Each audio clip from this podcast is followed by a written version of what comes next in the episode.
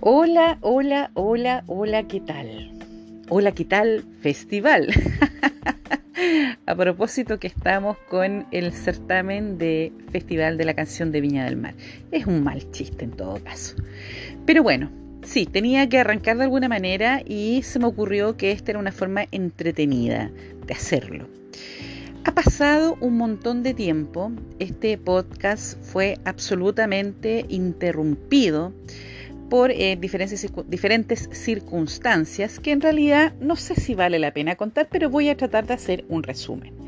En algún momento de la vida yo les conté que eh, perdí mi eh, laptop, me la sustrajeron, y me tuve que ingeniar para poder solucionar un montón de problemas que se desencadenaron producto de este robo Em, entre otras cosas, perdí el trabajo que había hecho y eh, sobrevino un periodo de mucha frustración mucha rabia, mucha sensación como de trabajo perdido, de que era una señal, de que no tenía que seguir, de que estaba puro haciendo tontera, etcétera, etcétera, etcétera.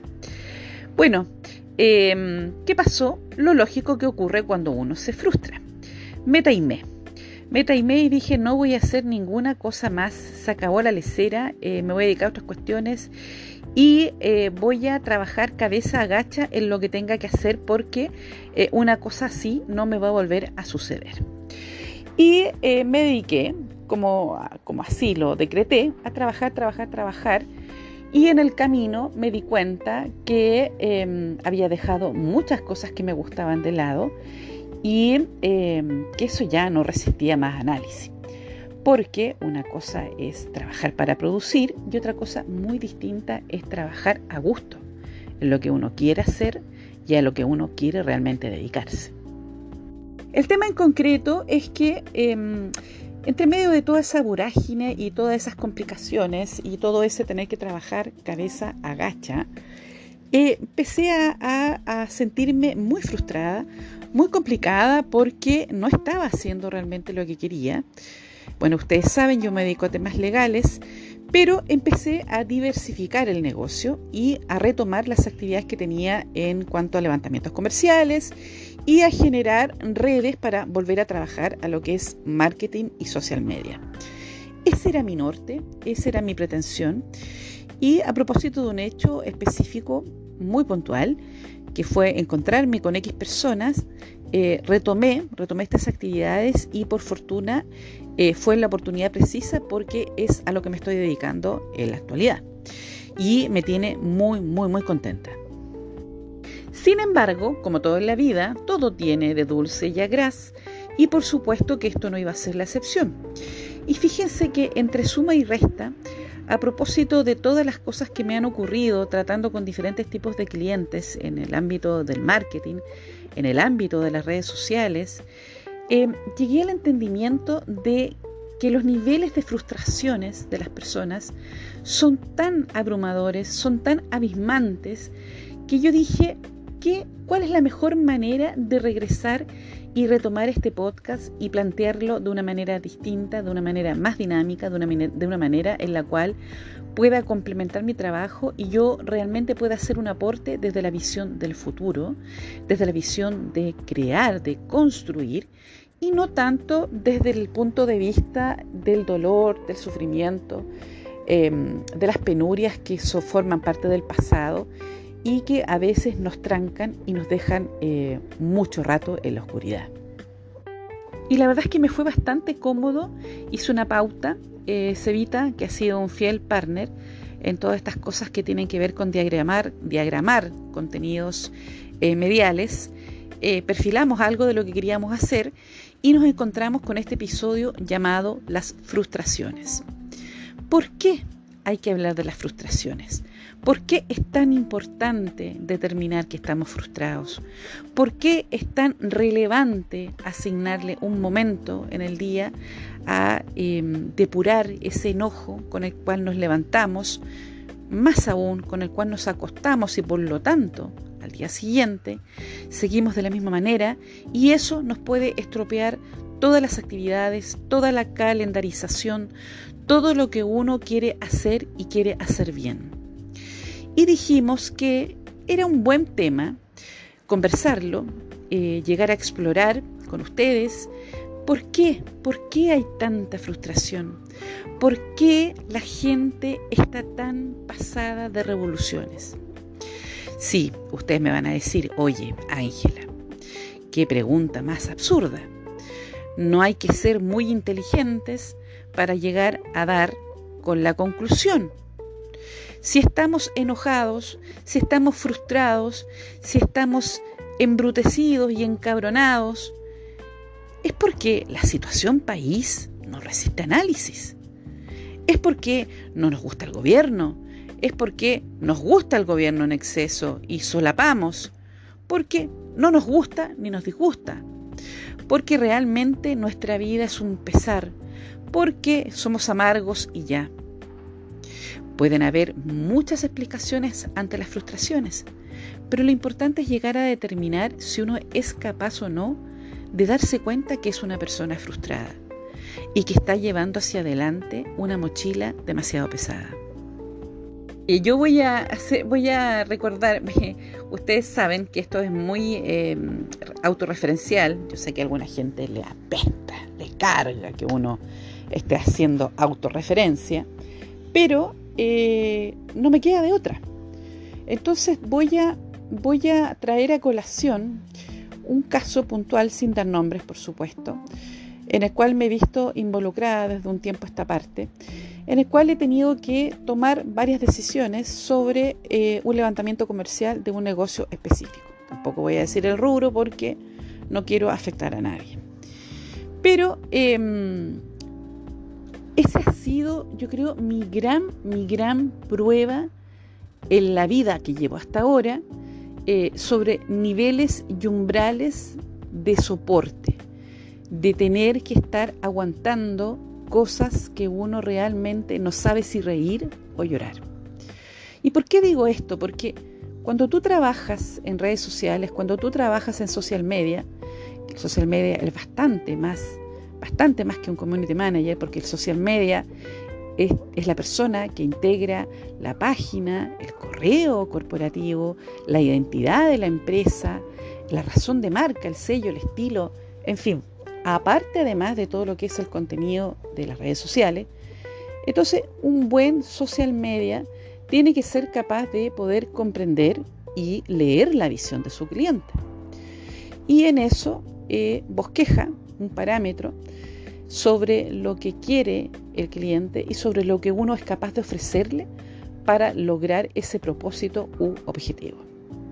Bueno, dicho esto, em, para que no suene tan latero, me encontré con un paredón, pero un paredón del porte de un buque, porque esta empresa es una empresa eh, que lleva muchos años realizando sus gestiones, sus labores de una manera bastante primitiva, por decirlo de alguna forma, y eh, lograr, lograr que ellos sintonizaran con la dinámica digital, con la dinámica de eh, cuando uno tiene que instrumentalizar eh, los canales de venta y señalarle cuáles son los conductos ideales para hacer eso, no había retorno, no había retorno. Permanentemente, una y otra vez yo ideaba estrategia, estrategia, estrategias, contenido, etc. Y era como hablar con una pared. Entonces, obviamente, eso me trajo un nivel de frustración tremendo, pero yo no quería admitir que estaba frustrada. Y la risita, en realidad, claro, uno tiene diferentes tipos de mecánicas y argumentos para em, ir contrarrestando eso y al final de cuentas lo, mejor que uno puede hacer es enfrentarlo ya y decir, ¿sabes qué? Estoy enojado contigo porque yo he hecho de todo, de todo, absolutamente de todo y tú no, de parte tuya no hay feedback, no hay ningún grado de retroalimentación y por lo tanto creo que esto se acabó, está muerto, no se puede continuar, en fin. Porque lo peor que uno puede hacer y eso no, es, personal, no es, no mío, no es genuino, no es genuinamente una construcción lingüística, lingüística mía, cuando la gente no está despierta, hay que andarse sigilosos. Eso lo encontré notable, porque, por Dios que es cierto, a nadie le gusta que lo despierten mientras está durmiendo. A nadie le gusta que le digan lo que tiene que hacer, porque el otro dice que tiene más experiencia o porque tiene más carrete desenrollado.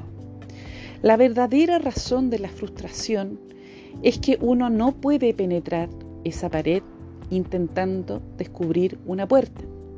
Porque finalmente cuando uno va hacia el otro y hay un murallón, lo que uno cree es que va a escalar ese murallón, va a llegar hacia el otro lado y va a gritar bien victorioso, lo hemos conseguido, lo hemos logrado. En consecuencia que lo único que va a conseguir de vuelta es un reproche, es no me presiones, no me perturbes, no quiero hacer lo que tú dices que debo hacer simplemente porque tú dices que es lo correcto. ¿Y cuál es el fondo del asunto? Se preguntarán ustedes. Por supuesto que susto, por supuesto que miedo, porque nadie quiere, perdón, corrijo, nadie sintoniza de la mejor manera con los cambios. Introducir un cambio, por mínimo que sea, por básico que sea, y hay montones de manuales que los cuales ustedes pueden corroborar lo que yo les estoy diciendo, se requieren al menos 21 días para instalar un nuevo hábito. Imagínense lo que eso significa en una empresa que lleva desarrollando su giro de la misma manera análoga desde hace muchos años. Y estoy hablando de décadas, décadas, plural. Yo me veía enfrascada en, diferentes tipos de discusiones, eh, con atos, con atos de peleas en realidad, porque nunca hubo una pelea lo suficientemente grave como para perder la amistad, por supuesto que no. Pero em, yo trataba de instalar este lenguaje digital, este razonamiento sobre tienes que estar conectado porque si estás desconectado eh, vas a perder, no vas a lograr ser parte del gran engranaje porque lo que se viene es el mundo, es la hiperconectividad. Y tú tienes que entender eso y esto y aquello y bla, bla, bla. Y yo barría con mis argumentos sin comprender que en el estatus natural de la otra persona ese lenguaje no, no funciona, no está instalado y tampoco necesariamente eh, tiene la intención de querer incorporarlo, que ese es un punto vital. La frustración, por supuesto, puede leerse de lado y lado. Uno tiene que preguntarse, eh, en este caso, como estoy haciendo la referencia personal, yo tuve que preguntarme qué era lo que realmente me frustraba de esta relación. ¿Qué es lo que realmente me ponía mal o me ponía en jaque que yo me molestaba tanto y me enojaba?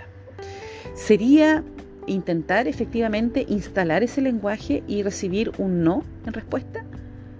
¿Sería que yo buscaba mi planteamiento y buscaba el eco del otro lado y darme a entender y obviamente reforzando las cualidades que tenía esa digitalización y no hallar asidero? ¿O sencillamente me estaba frustrando porque esa gente no quería hacer lo que yo estaba diciendo y con eso, indirectamente, yo leía un desmerecimiento? ¿Será el problema real el reconocimiento el que realmente nos frustra, nos frustra y nos tumba y nos derrota y nos hace sentir eh, muy mal? ¿Será eso realmente el argumento de fondo que uno debe reconocer y del cual hacerse cargo? Los psicólogos normalmente tratan a la frustración como un mecanismo en el cual uno no es capaz de enfrentar la realidad y quiere sustituirla por el argumento personal que tiene en relación de ello, porque eh, le, interesa, le interesa navegar sobre un ideal personal, una convicción, en fin, un valor, etc. Eh, y uno no es capaz, no es capaz de tolerar ese grado de adversidad ese grado de obstáculo, ese grado de o la conjunción misma de todos los factores que intervienen, como el enojo, la molestia, en fin, ¿por qué esta persona no hace lo que yo le digo? ¿Por qué esta persona no me oye? ¿Por qué finalmente esta persona no toma conciencia de lo que yo le estoy diciendo es lo correcto? O sea, más encima, ser sostenedores de la verdad última hacerse poseedor de la razón, creer que se detenta el juicio último, válido, preciso y certero con respecto a situaciones específicas. Una brutalidad, una brutalidad, porque claramente eh, cuando estamos hablando de, de, de esas situaciones en las cuales las personas tienden a creerse con ese nivel, con ese nivel de, de, seguridad o con ese nivel de pseudo razón que tienen sobre las cosas, es no entender absolutamente nada. Entonces yo más bien me di cuenta que mi frustración surgía desde el lado de que trataba de instalar un código trataba de cooperar, trataba de ser parte de, ese proyecto, de ese algo, de, poder gestionarlo de la mejor manera posible para ser un elemento aportativo, una construcción, una reedificación de ese negocio, para que ese negocio pudiese pasar al otro estadio. ¿Qué significa esto? Yo entendía que este negocio necesitaba de cierto nivel de automatización porque con esa automatización iban a lograr mejorar sus condiciones de vida. Y mi fin, y perdón, y mi frustración surgía de la negativa de estas personas a comprender que su vida, su vida finalmente podía cambiar, podía mejorar ostensiblemente, y verlos, y verlos arranchados en la misma posición no entendiendo de que podían cambiar, cambiar sustancialmente sus circunstancias de vida, eso me generó una, frustración tremendamente potente y tuve que hacerme cargo y tuve que tratar de bucear en ello y profundizar por qué esa molestia, por qué ese dolor, por qué la afectación. Y claro, uno haciendo razón y haciendo resumen, por supuesto que es prisionero un poco de la vida que ha llevado, de sus propias vivencias, de sus circunstancias, en las cuales todo el tiempo, durante mucha parte de la vida, eh, fue absolutamente limitado, restringido. Eh, no, no, no, no eres esto, no eres esto otro, no eres capaz, nunca vas a lograr nada en la vida, etcétera, etcétera. Entonces yo me encontré con gente que profesaba un mismo discurso o que usaba un mismo lenguaje limitante que estaba muy asociado con mi pasado, que estaba muy asociado con las maneras expresivas eh, utilizadas por personas con las cuales yo había dejado de relacionarme hace mucho tiempo. Entonces, obviamente, eso me trajo el recuerdo eh, reflotó esa parte de mi vida y eso me generó, por supuesto, un, conflicto tremendo, me empezó a hacer muy mal, me empecé a friccionar, a friccionar, a friccionar, hasta que llegué a esta conclusión y me di cuenta que me estaba haciendo muy mal. Y si te hace mal, si pincha, si pulsa, si fricciona, es porque no está solucionado. Así de simple. Cuando reflota una frustración, cuando aparece este, este, formato de molestia, de enojo, de sensación de que tienes que discutirlo todo, de que tienes que pelear y que tienes que abogar para que el otro realmente acepte tu posición, es porque realmente el hilo conductor va hacia otro lado. Y ese lado es el lado que mucho tiempo y mucho rato pateamos debajo de la alfombra. Esa es la verdad. Entonces cuando reflota, cuando reflota esta parte y nosotros la asociamos y nos empieza a picar el cuerpo y nos empezamos a dar cuenta de que no queremos, no queremos atravesar eso de nuevo, entonces le, damos, em, le colocamos el cascabel al gato. Porque finalmente esta otra situación completamente externa, completamente de la vida, completamente circunstancial, nos arroja a la cara un, hecho puntual de nuestra vida que no hemos solucionado. ¿Y qué es ese enojo con esas otras personas que formaron parte de tu vida y que hicieron de la tuya un calvario, un via crucis, un terreno pedregoso, como quieras llamarlo? Entonces, ¿qué es lo que había que hacer? O ustedes se preguntarán, ¿qué es lo que fue, qué, cuál fue la forma que yo adopté ante todo esto? Al comienzo pelear, discutir, discutir, y no, y no sé, y no sabes tú, y no sé cuánto, y mire la estadística y el estudio dice que aquí, que allá, que tú tienes que hacer esto, que... o sea, forzar. o sea, insistir, o sea, presionar, o sea, escudriñar y darle y darle y darle. ¿Qué es lo que se provoca con eso? ¿Qué es lo que pasa con, con, ese, con ese forzamiento, con esa patada y combo a alguien que no está ni ahí con escucharte? O que realmente, yo creo que no es que no quiera oírte, pero no quiere que utilices ese modo con ella. Entonces, me bueno, obviamente hicimos crisis, hicimos un, un, momento de choque importante y obviamente la situación cambió. Ese grado tensional donde hay una disputa que está al borde de lo violento, donde eh, por exasperación las posiciones confirman su molestia y su desagrado, ese momento clímax tiene que servir para poder evaluar lo que está pasando. Y efectivamente, efectivamente en este caso funcionó. Lo primero que tuve que hacer fue pedir disculpas, porque por supuesto, por mucho que yo tuviera ideales y tuviera currículum mi portafolio, y etcétera, y bla, bla, bla, bla, no tenía por qué estar presionando a la gente a hacer las cosas que yo consideraba que eran correctas. En segundo caso, tomé distancia y dejé que ellos como grupo eh, sus decisiones y se hicieran cargo de las cosas que pensaban que debían hacerse cargo.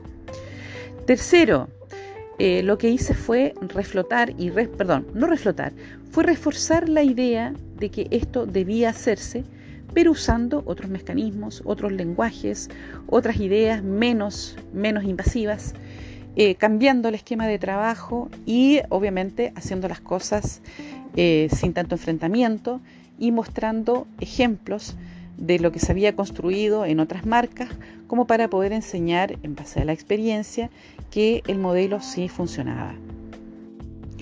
El problema de fondo con todo esto es que la persona con la que yo estaba tratando era una persona muy, muy, muy frustrada por diferentes razones que son muy complejas de explicar aquí pero em, habría que haber hecho un coaching muy intenso con esa persona en particular para poder lograr abrirle el camino del entendimiento y, del, y de la escucha activa. ¿Qué significa esto? Que ella saliera de su posición de arranchamiento y de creer que el universo en el cual ella eh, convivía y con las personas con las que convivía era la única realidad posible a la cual ella tenía acceso. Eso por una parte. Pero, por supuesto que cuando uno está frustrado y trata con otra persona que está frustrada, no hay mucho camino por abrir.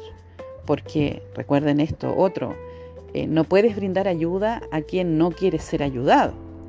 Entonces mantuve mi posición de repliegue, eh, reflexionando de qué manera podía ayudarla, y también entendí en un punto que cuando hay ciertas puertas que no se quieren abrir, uno tampoco puede entrar por la ventana. No es la forma correcta y tampoco procede.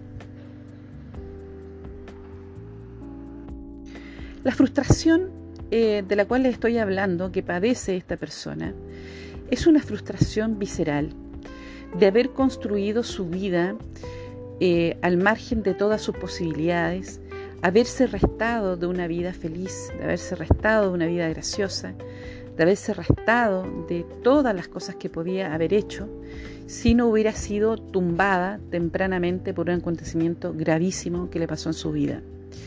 Y esa es una realidad terrible porque a mí me costó muchísimo escuchar una declaración de su parte en la cual me hizo mucho sentido y empecé a entender por qué, el porqué de su manera de ser, el por qué ella se movía y se relacionaba de cierta manera y por qué le iba a costar muchísimo más tiempo desprenderse de ese yugo y empezar a tomar decisiones más liberadoras. El problema es que existe una palabra casi maldita que tenemos que tenerla absolutamente registrada en primera línea y que es mientras tanto. En realidad, ¿qué hacemos con esta frase? ¿Qué hacemos con el mientras tanto? ¿Qué hacemos hasta que esa persona aprenda que puede salir de esa realidad y puede tener acceso a una vida mucho mejor de la que ha llevado hasta ahora? ¿Cómo le puedo mostrar o cómo le puedo enseñar a que puede salir de ese ciclo de oscuridad? ¿Qué se hace con ese mientras tanto? Ese mientras tanto mío, el cual tengo que comerme la rabia y la frustración de no poder hacer nada más por ella y la frustración que padece ella de estar atrapada en un círculo vicioso donde sufre permanente agresión, se toman decisiones por sobre su autoridad y permanentemente está siendo castigada por errores que ha cometido en el transcurso de su vida. Muy complejo. Esa frustración mayúscula que uno siente trae efectos aparejados. Ya vemos nosotros que en el diario vivir, todas las personas frustradas pareciera que salen a la misma hora a tomar locomoción.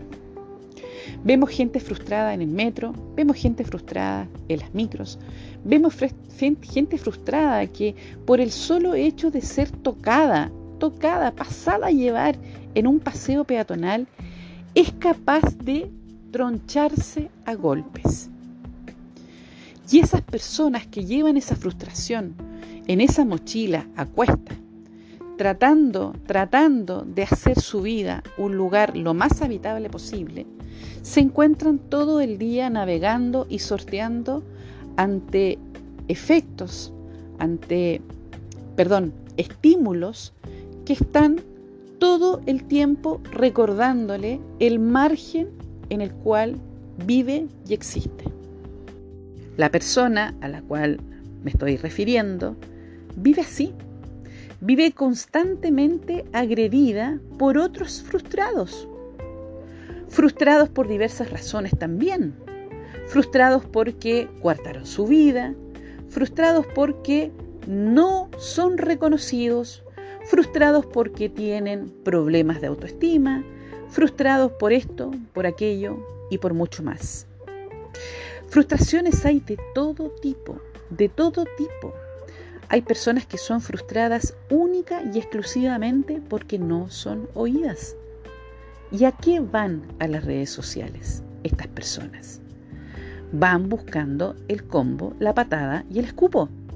Van a provocarse unos con otros. Ustedes me imagino que habrán sido testigos de sendas sendas camorras que se producen en los muros donde se va a comentar un posteo, donde se va a comentar un reportaje, una noticia, una opinión, un hecho, una situación cualquiera. Y uno se ve enfrascado, a mí me ha pasado montones de veces, que por el solo hecho de comentar, de plasmar mi visión objetiva y sensata, he recibido hordas de haters. Hordas, hordas de gorilas y trolls que me dicen las cosas más horrorosas que ustedes se puedan imaginar, desde apelativos clásicos como el garabato hasta em, sacar aspectos personales y físicos, eh, lastimar, porque claramente eso es lo que hacen, tratar de lastimar en forma voraz y en forma eficiente por lo demás al otro que está eh, también opinando y que está también queriendo defender su argumento. El frustrado perdió su capacidad de ser feliz y apenas sostiene su esqueleto sobre un pulso que le indica cómo debe vivir en forma acotada y en forma limitante. El frustrado, por lo demás, no quiere que el resto sea feliz. A pesar de decirle de todas las maneras posibles que busque ayuda, que canalice esa rabia, ese enojo, que vaya hacia atrás en el tiempo y logre visualizar dónde, en qué parte, en qué circunstancia de la vida le pasó algo que le dejó un estigma y le trajo toda, toda esa carga pesada, dolorosa, de enojo, de enfado, de decepción que lo mantiene frustrado y que lo conmina a tirarle esa basura, parte de esa basura que lleva en su mochila, a los otros. El frustrado perdió la fe. El frustrado no tiene esperanzas. El frustrado vive el agobio como si fuera el pan de cada día. El frustrado no se pregunta si tiene más opciones, porque los problemas lo consumen minuto a minuto. El frustrado cree que no hay solución ni reverso. El frustrado piensa que es lo que se merece.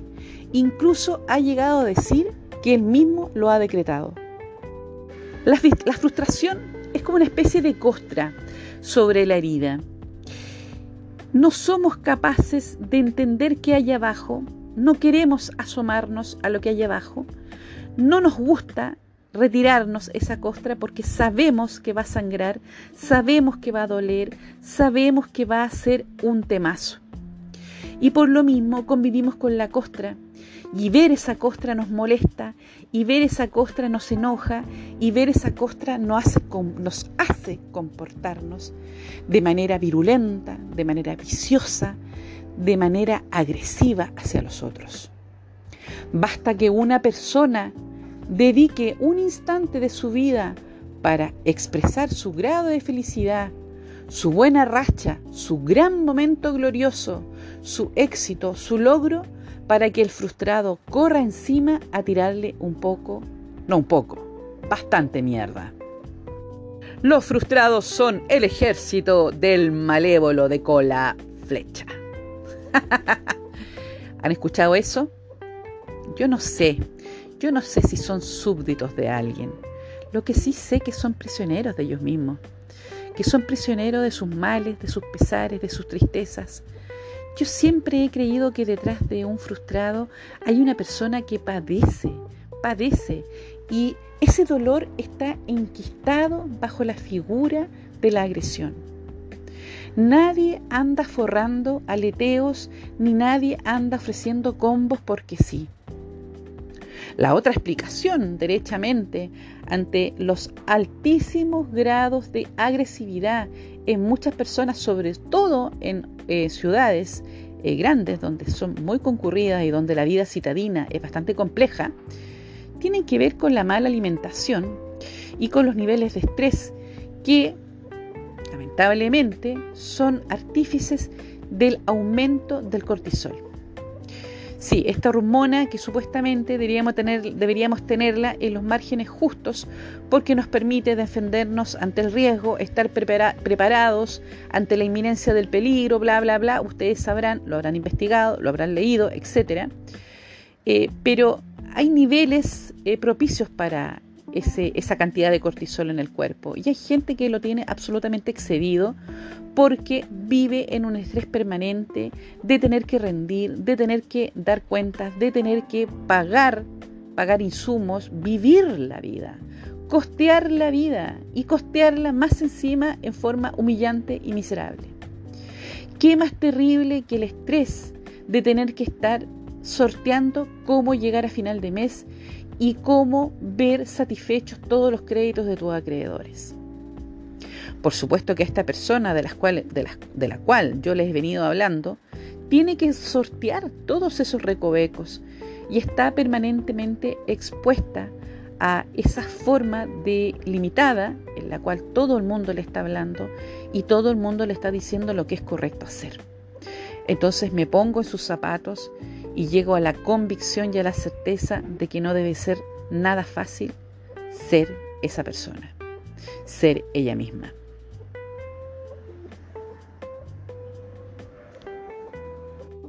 ¿Hay maneras de combatir la frustración? ¿Tenemos alguna herramienta a nuestro favor para poder darle pelea a esta desesperanza? Yo creo que sí. Yo creo que en alguna parte de nuestra batería emocional podemos intentar con los últimos, con los últimos bytes de energía que nos quedan en el cuerpo, buscar alguna instancia de paz, pacificarnos y preguntarnos qué podemos hacer por nosotros mismos para bajar ese nivel de frustración. Por ejemplo, si la frustración tiene que ver con que estoy en un lugar que no quiero estar, evalúa Evalúa qué posibilidades reales tienes de salirte de ese trabajo que te jode la vida. Si tu frustración es que tu pareja no es la persona que soñaste que era o no es la persona que se mostró al comienzo, no lo pienses más. déjalo ahora mismo. Si tu frustración, en cambio, tiene que ver con algo personal, sobre ti, sobre tu cuerpo, sobre tu aspecto, sobre la manera como vistas, como la manera que tú quieres llevar la vida y no te sientes a gusto, toma medidas para hacer cambios radicales, cambios estructurales de fondo que te permitan vivir de acuerdo a la vida que realmente siempre quisiste prodigarte. Si tu frustración tiene que ver con dolencias personales de las cuales no puedes despegarte, sientes que eso te persigue como un estigma, como una capa que está adherida sobre tu persona, y eso es lo que no te deja avanzar, y eso es lo que te impide crecer, entonces busca terapia. Busca, busca, busca, porque el que busca siempre encuentra. Si tu frustración pasa por querer presionar al resto de las personas a que vean a través de tus ojos, a que vean la visión que tú tienes de la vida, a que crean en la visión que tú dices tener mejor para ellos, entonces el trabajo es largo y arduo. Porque como dije hace un momento atrás, y que es el caso de mi propia frustración, nadie puede apurar a un otro a despertarse si así no lo desea. La frustración puede consumir absolutamente el tiempo y el espacio. Puede derrocarnos en vida, matarnos y dejarnos como entes vivientes. ¿Usted realmente quiere vivir de esa manera? ¿Quiere estar todo el tiempo comentando malas cosas en redes sociales? ¿Quiere estar todo el día pelando a su vecino porque eh, lleva una vida que a usted le parece indigna? ¿Está frustrado porque el vecino de allá tiene el pasto más verde? ¿Estás frustrado porque esa modelo tiene mejor cuerpo que el suyo? ¿Estás frustrado porque no llega a final de mes y su jefe se va de vacaciones fuera de Chile? ¿Estás frustrado porque la persona que usted amó toda la vida apenas pudo se casó con otra y no le importó un carajo? Hay tantos tipos de frustraciones, ¿no? Hay millones de formas de estar enojado y estar desesperanzado. ¿Qué mecanismos reales podemos activar para protegernos y para poder salir de ese estado de ensimismamiento? Esa pregunta se la hice a un amigo psicólogo y él me respondió de la siguiente manera. Me dijo, es un trabajo constante, porque lo primero que tienes que pensar o plantearte en pensar siquiera es admitir que estás enojado. Ese es el primer paso. Un segundo paso es entender cuál es la base de ese enojo. ¿Tiene solución? ¿Tiene forma alternativa de poder canalizarlo? ¿Tienes manera de reconducir ese factor o ese rasgo que incide en ese malestar? Y tercero, y lo más importante, ¿Tienes la disposición de poder hacer un cambio real para poder cambiar y alterar la percepción que tienes de ese enojo? Un psicólogo siempre te va a recomendar que hagas terapia, pero también hay otras salidas alternativas para quienes no quieran internarse en el mundo de la psicología.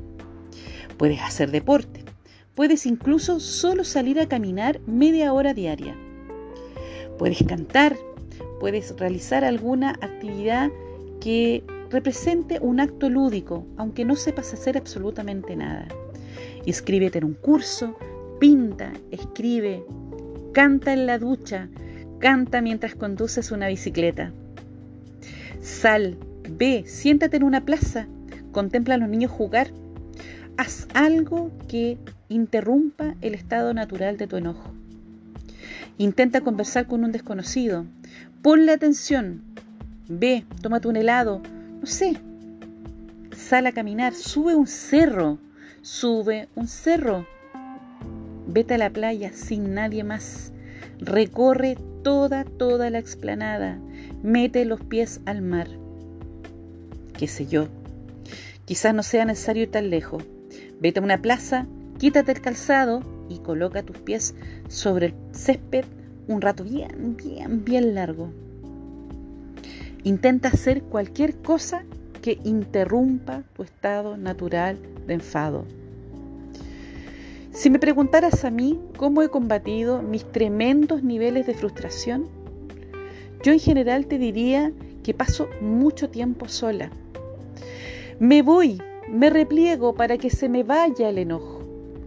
No voy a enfrentar en conflicto ni tampoco armo una pelea, porque pasé años siendo una persona tremendamente violenta, tremendamente agresiva, tremendamente contestataria, tremendamente liquidadora de todo tipo de forma de comunicación pacífica y regresar a ese lugar por ningún motivo.